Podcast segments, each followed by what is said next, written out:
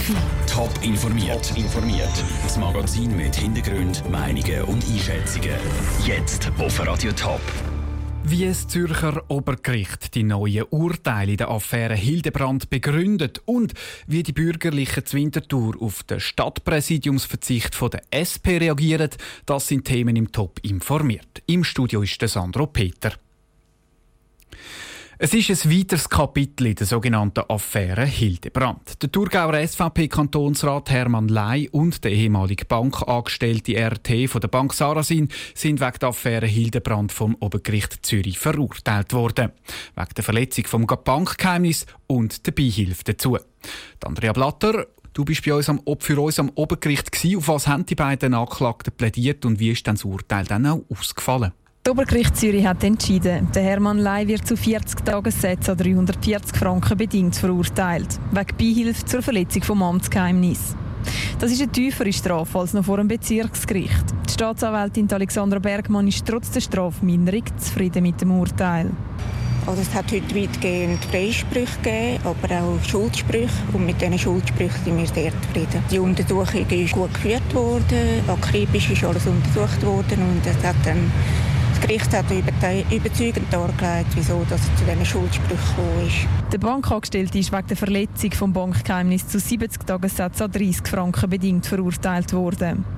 Der Fall und die Affäre Hildebrand beschäftigen jetzt seit über fünf Jahren. Ist es dann das jetzt gewesen? Kann man da einen Schlussstrich ziehen? Das ist es so, ja. Es zieht sich jetzt doch schon ein ganzes Zeitchen an. Der Hermann Ley ist einmal vorläufig einmal froh ums Urteil. Es ist ein bisschen Genugtuung, aber nur ein bisschen Genugtuung. Und ich überlege mir, ob ich soll ans Bundesgericht gehen oder nicht. Ich weiss es noch nicht. Ich habe jetzt fünfeinhalb Jahre habe ich mit dieser Sache gehabt. Das Einzige, was ich mir überlege, möchte ich noch weiter an dieser Sache umdoktor oder lasse ich es irgendwann einfach bleiben. Die Strafreduktion vom Obergericht ist auf jeden Fall schon mal ein Teilerfolg. Andrea, es geht ja wie gesagt seit mehr als fünf Jahren um die Affäre Hildebrand. Was ist denn da eigentlich noch mal genau passiert? Kannst du das mal zusammenfassen? Der ehemalige Präsident der Nationalbank, Philipp Hildebrand, hat vor über fünf Jahren US-Dollar im sechsstelligen Bereich gekauft. Ein paar Wochen später hat er die dann wieder verkauft. Und zwar genau zu dem Zeitpunkt, wo der Euro-Mindestkurs festgelegt worden ist. So hat er rund 70.000 Franken Führerschein gemacht. Verdächtig hat der Bankmitarbeiter gefunden und die Informationen darum weitergeleitet. Mit der Hilfe vom SVP-Kantonsrat Hermann Ley. Darum sind jetzt eben die beiden angeklagt wegen der Verletzung vom Bankgeheimnis und Beihilfe. Der Philipp Hildebrand selber ist nach der ganzen Affäre zurückgetreten, auch wenn es angeblich seine Frau war, die diese Dollargeschäft tätigt hat. Die Andrea Blatter aus dem Obergericht Zürich. Die Urteile sind noch nicht rechtskräftig, wir haben gehört, und könnten noch ans Bundesgericht weitergezogen werden. Mehr Informationen gibt es auf toponline.ch. Der linke Grossangriff auf das Stadtpräsidium von Winterthur ist abgeblasen. Die SP Winterthur will zwar mit der Gemeinderätin Christa Meier nächsten Frühling einen dritten Sitz im Stadtrat erobern, der Stadtpräsident Michael Künzle will sie aber nicht angreifen.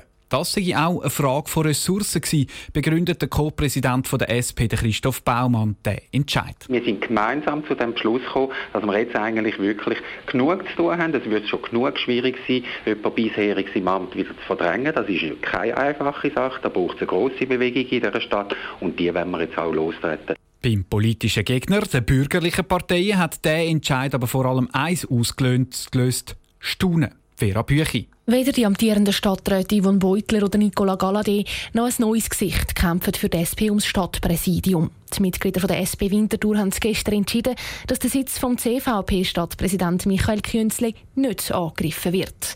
Für den Winterthurer CVP-Parteichef Andreas Gehring kommt das völlig überraschend. Vorzeitige Gratulationen sagen aber fehl am Platz. Es geht ein halbes Jahr bis zu der Wahl und äh, das warten wir ab, wie das, das kommt. Unsere Kampagne sind wir schon lange am Planen und das ist eigentlich unabhängig davon, ob jetzt da eine Gegenkandidatur kommt oder nicht. Aber es ist ja so, wir sind bis gestern von einer Gegenkandidatur ausgegangen. Da sind wir froh, dass das jetzt schon erledigt ist. SP und Grüne wollen aber auf jeden Fall die Mehrheit im siebenköpfigen Stadtrat zurückerobern. Die haben sie bei den Wahlen 2014 verloren. Die SP hat nämlich einen von ihren drei Sitzen an die SVP müssen abgeben und will den jetzt eben mit Christa Meier zurückholen.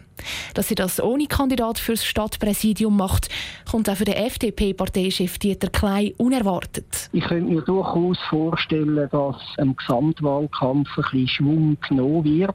Zwei Vierer-Tickets mit zwei Präsidiumskandidatinnen oder Kandidaten hätten natürlich mehr Dynamik bedeutet. Die Ausgangslage sieht jedenfalls so aus, dass das linke Lager und das bürgerliche Lager je vier Kandidaten für die sieben Stadtratssitze stellen. Auf der linken Liste steht aber eben kein Kandidat fürs Stadtpräsidium. Fällt darum ein Zugpferd? Vielleicht hofft der SVP-Parteichef Simon Büchi. Allerdings müssen wir auch aufpassen, dass wir jetzt uns nicht zurücklehnen und das Gefühl haben, ja, die vier Bürgerlichen die sind ja quasi schon drin. Wenn wir uns zurückerinnern, vor vier Jahren hat wahrscheinlich die linke Seite gemeint, dass der Angriff von bürgerlicher Seite sowieso scheitert und in dem Sinn werden sie in diesem Wahlkampf sicher offensiver auftreten. Und dazu dürften dann auch die kleinen Mitteparteien mitmischen, zum Beispiel die Grünliberalen und die EVP. Sie haben aber noch nicht entschieden, ob sie einen Kandidat ins Rennen schicken. Der Beitrag von der Vera Büchi. Die Winterthur Parteien haben jetzt noch ein gutes halbes Jahr Zeit für den Wahlkampf. Die Stadtrats- und Gemeinderatswahlen sind am 4. März 2018. Top informiert, auch als Podcast. Mehr Informationen gibt's auf toponline.ch.